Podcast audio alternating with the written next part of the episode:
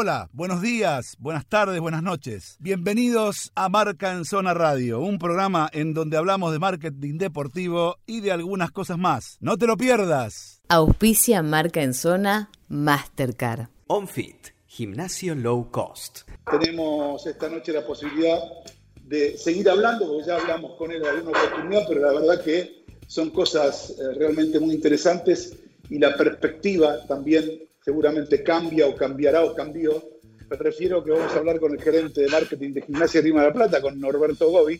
¿Y por qué vamos a hablar con él? Bueno, porque hace menos de 48 horas o 48 horas, eh, creo que eh, para mi modo de ver y como viene la mano, Gimnasia tiene el fichaje más importante del fútbol argentino que va a ser en esta temporada. ¿Por qué digo esto? Bueno, porque creo que va a ser hasta lo más importante para vender al fútbol del, exterior la posibilidad de que esté Maradona en un banco suplente. Porque como viene de disminuida la cosa y depreciada la cosa, el hecho de tener a Maradona, aunque sea en el banco, ya es un plus impresionante. ¿Cómo te va, Norberto? Buenas noches, gracias por atendernos. ¿Qué tal? Buenas noches. Un, gusto saludarlos a todos. Espero que, los encuentre bien esta, esta situación. ¿Cómo te lleva vos? ¿Cómo te lleva vos? ¿Trabajás desde, casa eh, o, vas al club de, vez en cuando? ¿Cómo haces? No, el club tiene todas sus sedes eh, operativas cerradas. Eh, desde, bueno, el día anterior a que se, se determine el aislamiento preventivo, el 18 de marzo, 19 de marzo, si no me acuerdo mal, un día antes el club había tomado un protocolo preventivo Actualmente están todas las sedes cerradas, eh, solamente se hacen los mantenimientos mínimos vinculados a los campos de juego, eh, tanto en el estadio como en el predio de infantiles, como en el predio de estancia chica. Eh, la sede social está, estuvo cerrada hasta hace una semana que volvimos a abrir, solamente una oficina de pago de cuota para todos aquellos que, que no se dan maña o no quieren hacerlo de manera digital. El club transformó gran parte de su cartera de socios en, cobranzas digitales por un operativo especial que se armó y la sede, eh, la sede social está cerrada, te diría, en un 95% porque tenemos montado un hospital de campaña dentro del, poli, dentro del salón de patín, perdón, eh, siendo parte de las entidades eh, que podrían recibir casos de aislamiento de, de coronavirus de, montada por el municipio de la ciudad de La Plata. Eh, trabajo de Sí. sí, No, no, no, estoy trabajando normalmente, pero, pero desde mi casa, todo el equipo eh, vía Zoom, vía WhatsApp, vía todos los medios digitales que no Todos los medios tecnológicos. No, qué bueno que esto que contás, porque, digamos, eh, también es, bueno más allá de, lo que es lo nuestro, lo técnico y lo que tiene que ver con lo deportivo y la mercadotecnia, eh, digamos, Gimnasia es otro de los clubes, otro de nuestros clubes que pone completamente a disposición sus instalaciones para la sociedad en estos momentos. ¿Y eso por qué pasa? Y porque es un club este, que está manejado por los socios. Si fuese una entidad privada, como siempre digo, eh, nada, estaría cerrada y nadie diría nada. Es así de fácil. Sí, Pero bueno. Sí, el, el punto, punto tiene que ver para redondear eso, que bueno, las asociaciones civiles sin fines de lucro, somos los clubes en, en Argentina, prestan tantas acciones sociales como deportivas, más allá de, ser sede posible derivación de casos de aislamiento, el club tiene montado un operativo grande de, asistencia alimentaria a personas en situaciones complejas, eh, tanto eh, organizada por la comisión directiva, eh, por Gimnasia Social, que es la, dependencia del club que se dedica a este tipo de ayudas, pero también con las filiales y distintas acciones barriales a las que se asiste a merenderos, familias deportistas en situación de, necesidad y a personas de la periferia de la ciudad, que eso bueno, no, se dice mucho, pero es, algo que el club necesita poder hacer. No, no, y además no solamente necesita, sino que lo hace, eh, y la verdad que estamos hablando en general del colectivo de clubes de, eh, fútbol. La gente se queda con el imaginario del jugador del fútbol, de lo que se maneja en el fútbol, de los valores del fútbol, pero se olvida de la periferia, de todo lo que eso este, genera y, todo lo que socialmente hacen los clubes de fútbol y los clubes con fútbol, este, porque hay de fútbol y con fútbol este, a, nivel social. Yo siempre digo que con que me saquen un pibe de la calle, uno solo de la calle, me lo saquen de la calle, me lo saquen de la droga, me lo saquen de la delincuencia, ya está, ya, ya pagué la cuota, soy feliz. ¿Entendés lo que te digo? Con uno solo, mirá lo que te digo. Sí, en, en, este caso, más allá de todas las actividades que, los clubes realizan, el hecho de poner los predios a disposición y hacer estas, estas acciones de, logística, de, entrada y de salida de mercadería para, ayudar a personas, por ejemplo, implica que, se traspase la barrera del club. Nosotros tenemos 22 puntos de recepción de mercadería coordinados con las filiales y sin la ayuda de las filiales, que no dejan de ser socios e hinchas de un club, toda esa ayuda no, podría hacerse, más toda la logística de, sacar permiso, de, proveer a las, a las personas del material sanitario para que, para que esto sea de la mejor manera, porque bueno, al final del día todos somos responsables de cuidarnos. No, totalmente, totalmente. Y además, buenísimo contarlo y buenísimo que se sepa, porque ahora vamos al lado más frívolo del asunto. Eh, eh, particularmente vos, ¿no?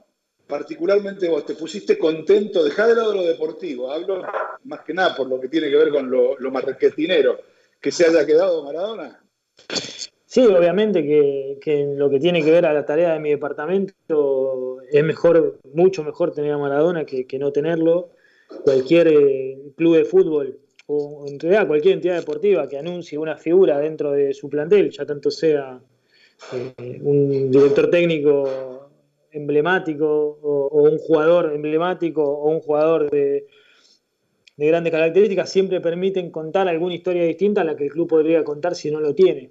Eh, al mismo tiempo que también, en este caso, naturalmente, Maradona en sí mismo es sinónimo de fútbol y eso permite no solo la, internacionalización del club, sino que más gente que no es de la Ciudad de La Plata tenga los ojos puestos en el contenido que el club genera y al mismo tiempo podríamos decir que le garantiza a los, a los patrocinadores y a, las, empresas que auspician el club algún tipo más grande de, amplificación o repercusión. Sí, seguro, porque yo, por ejemplo, te, digo, por ejemplo, yo soy un, este, una televisora de Arabia o de Japón eh, y, y, tengo tres cosas para pedirte dame los partidos de River y de Boca y dame el partido donde está Maradona en el banco. Bueno, algo, así pasó, algo, así pasó, con Getty Image, que la empresa de, provisión de contenido a nivel internacional en Argentina solamente cubre River y Boca y desde septiembre del año pasado cubre River, Boca y Gimnasia. Es algo que pone claro el ejemplo de lo que vos decís. Totalmente, totalmente. Por eso yo siempre digo, más allá de, cualquier cosa que haga o diga Maradona, eh, lo mejor que le puede pasar a Maradona es estar adentro del fútbol, adentro de una cancha, a la mañana, a la tarde, a la noche, me, importa muy poco. Pero, pero dentro, dentro, de una cancha de fútbol, eh, fíjense que eh, el tipo está muy contenido, muy feliz y, si después de todo eso consigue algún resultado deportivo, ahora lo descomprimen encima, ¿sí? porque ahora ya con este tema de que no va a haber descenso está descomprimido, quizá pueda armar un equipo mejor todavía o le pueda dar mejor funcionamiento a ese equipo, con lo cual todavía va a ser un poquito más de ruido. Pero de verdad que yo creo, no sé si vos estás de acuerdo conmigo que el hecho de tener, digamos, a Maradona, gimnasia, en este caso tiene gimnasia, lo podría tener cualquiera, pero tiene gimnasia, eh, junto con dos o tres nombres más del fútbol argentino, es, eh, digamos, que es lo más fuerte que nos va a pasar porque este torneo, sin descensos y sin ningún otro tipo de, incentivo que se viene, no va a ser un, torneo tan, tan atractivo. Pero teniendo un tipo como Maradona en el banco en un partido de fútbol, no está nada mal tampoco, no es un Sí, obviamente que, te da un plus un poco el, sinónimo o el ejemplo de esto es lo que pasó en las distintas canchas que visitó Maradona cuando fue a Córdoba, cuando fue a Rosario, cuando fue a Mar del Plata, generó un montón de cosas en, el público local. Nosotros tenemos muy claro todavía el desmadre que fue la llegada de nuestro colectivo oficial a Rosario, donde realmente pensamos que se venía todo abajo. O sea, uno sabe las medidas que puede tomar, ya yo, conozco nuestro estadio, las calles, lo que puede pasar, y bueno, cuando fuimos a Rosario no, no, sabíamos no, nada de cómo estaba armado el operativo, y ahí fue realmente la primera vez que tuvimos la dimensión de, con quién estábamos viajando.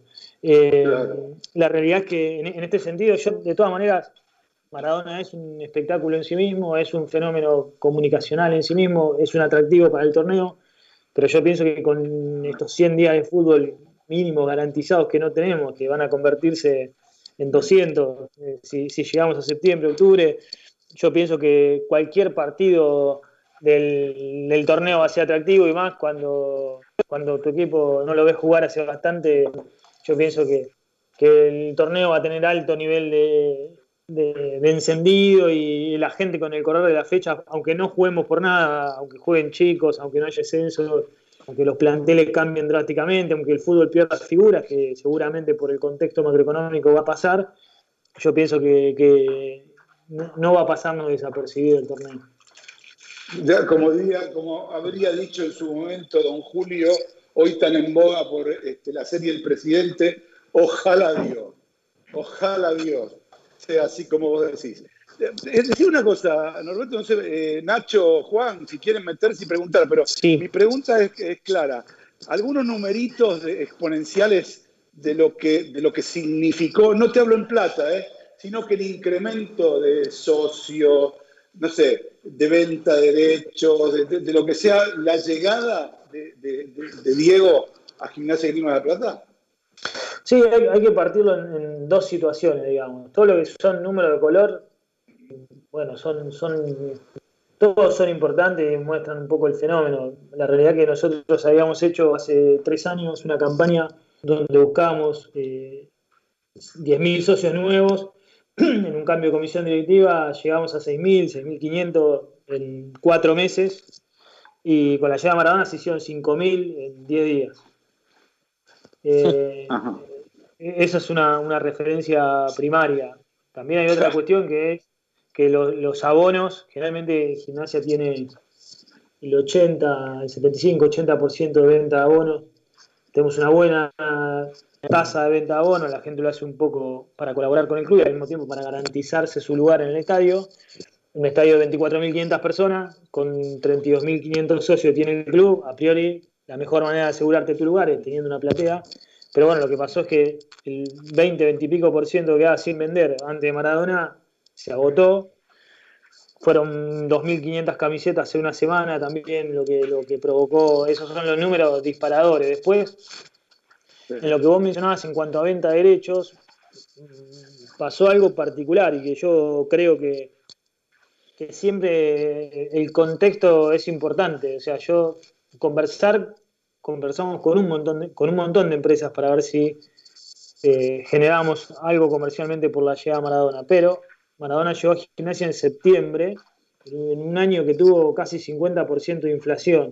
Por lo tanto, agosto, septiembre, muchas marcas tienen presupuestos publicitarios casi agotados. Te voy a poner un ejemplo. La compañía telefónica, en eh, la más importante en Argentina, que tiene sede en La Plata, eh, teníamos hecho un acuerdo y en julio nos dijo que su presupuesto se había gastado. Eh, otra vez por la inflación, por distintas acciones que habían tomado, por, el aumento de algunos activos que tenían comprometido y demás, en julio nos encontramos que esa compañía telefónica dejó de trabajar con nosotros porque ya no tenía presupuesto de marketing. Ni te digo, en septiembre cuando llegó Maradona, eh, un poco pasó eso, teníamos cifras, expectativas en el 2020 que dijimos, bueno, se van a renovar los presupuestos publicitarios y bueno, apareció el COVID-19 y naturalmente, como ustedes saben, los presupuestos de marketing generalmente se establecen sobre un porcentaje sobre las ventas. Y al establecerse sobre un porcentaje sobre la venta, con este primer trimestre y vamos camino al segundo semestre bastante deprimido del año, eh, vaya uno a saber con quién nos encontraremos cuando podamos ponernos de acuerdo en que vuelve el fútbol y cómo vuelve. Y cómo vuelve. No sé, Nachito, ¿tenés una pregunta para Norberto? Sí. Norberto, ¿cómo estás? Nacho Saralegui te saluda. ¿Cómo andas, Nacho? ¿Bien? Todo bien, muy bien. Robert, te consulto a ver qué se habló, qué trascendió la posibilidad de hacer un documental, que Diego haga un documental eh, como lo hizo en Sinaloa. ¿Eso está, lo están pensando? ¿Ustedes están detrás de eso? Hubo una, una un par de conversaciones iniciales con Netflix, eso es correcto. Eh, de alguna manera no nos pusimos de acuerdo, pero el tema no es que se cayó, sino que se puso en, pausa. Sobre todo porque en noviembre Gimnasia, en un periodo de, una parte del primer periodo digo en el club que estuvo compleja para nosotros por los resultados y por la necesidad de resultados deportivos. Todo el foco del club estaba puesto ahí, sumado que el club en noviembre tuvo elecciones. Un poco nos corrimos de ese foco. Eh, no se quería firmar un acuerdo de estas características para que lo herede otra comisión directiva. Eso es lo que había dicho en su momento el, actual presidente, que retuvo la presidencia con el 65% de los votos. Eh, así que lo pusimos en pausa. No obstante, eh, había alguna diferencia inicial en lo que era el posible acuerdo pero más allá de eso, tenemos la propuesta de, otra productora que, está con la que venimos conversando sobre la posibilidad de hacer el documento, buscarle algún tipo de pantalla que podría llegar a ser la de Netflix o no.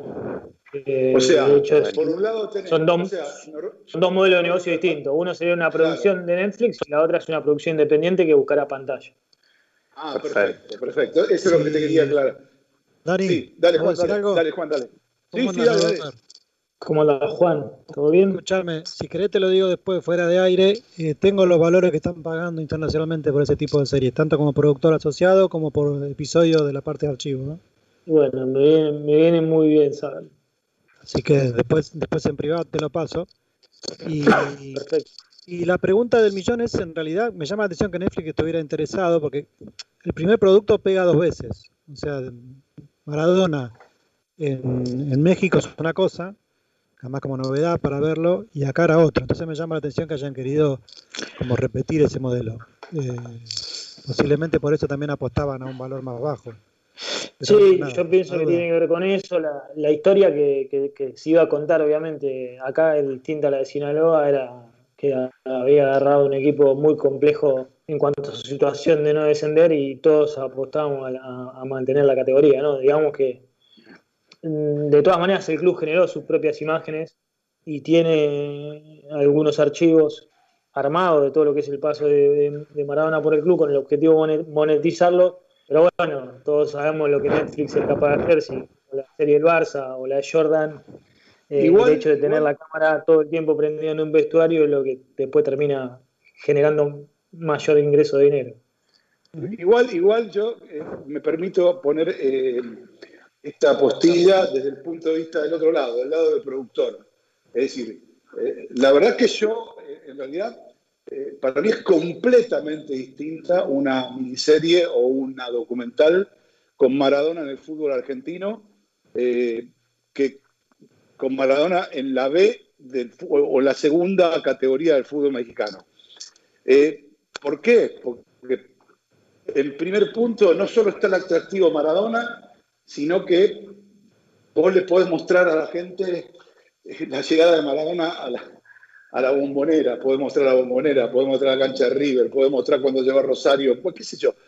Tantas cosas que no ocurrieron en Sinaloa. ¿En Sinaloa qué era? Los entrenamientos y él en el vestuario y sus bailecitos. Acá hay mucho más, mucho, pero mucho más para enriquecer ese material pero largamente, con lo cual, eh, este, digamos, eh, si Netflix quería pagar menos o un poco menos, supuestamente, porque le parecía que iba a replicar, si replicaba lo mismo era una cagada.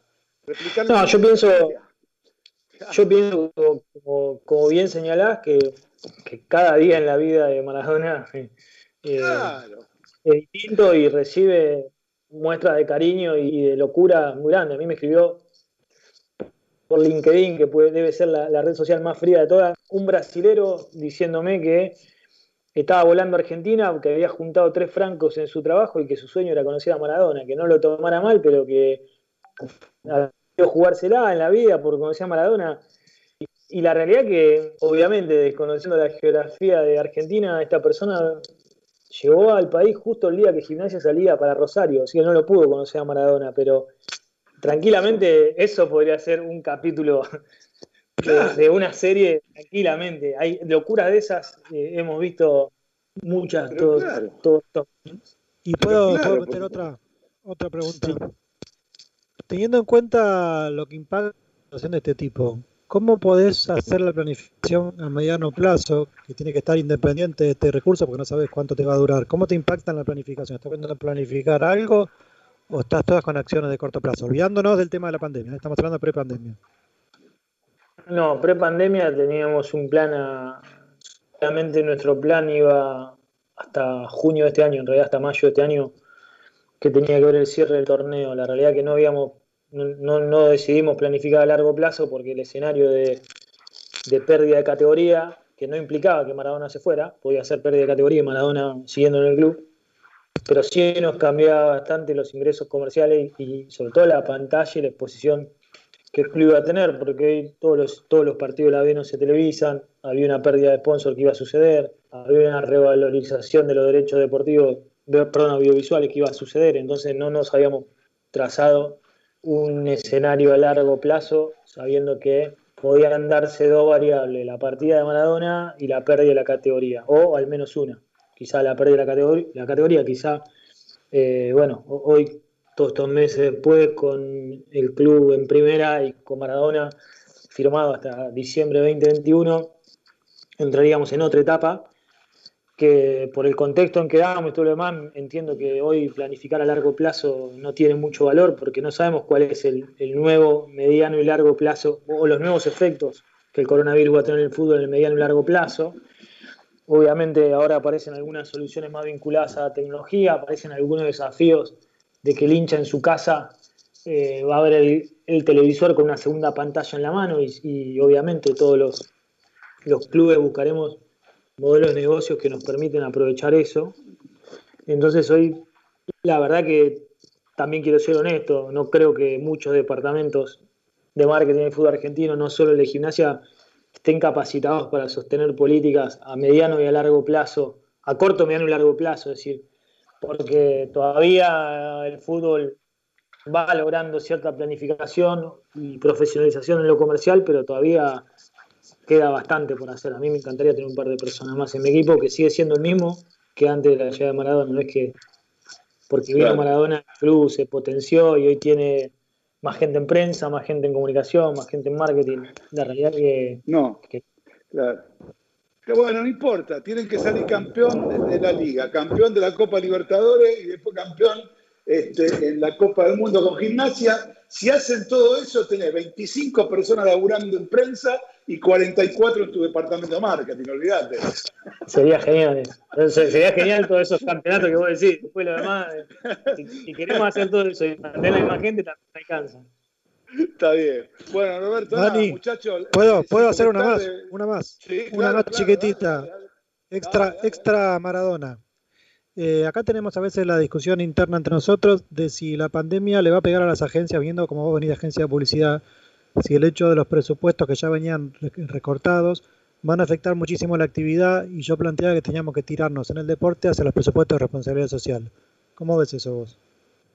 Y pienso que es una que es una buena eh, una buena oportunidad que se nos plantea de la siguiente manera. las agencias de publicidad de hace 10 años, 10, 15 años que todos los años vienen sufriendo recortes en su eh, en los presupuestos que reciben, al mismo tiempo las agencias de publicidad fueron tomando recursos más junior para poder mantener sus, sus comisiones o su ganancia. Esto es algo que, como no puedo cobrarle más al cliente, entonces tengo un costo menor. Es algo que, que viví bastante los 10 años que trabajé en agencia, un poquito más de 10 años.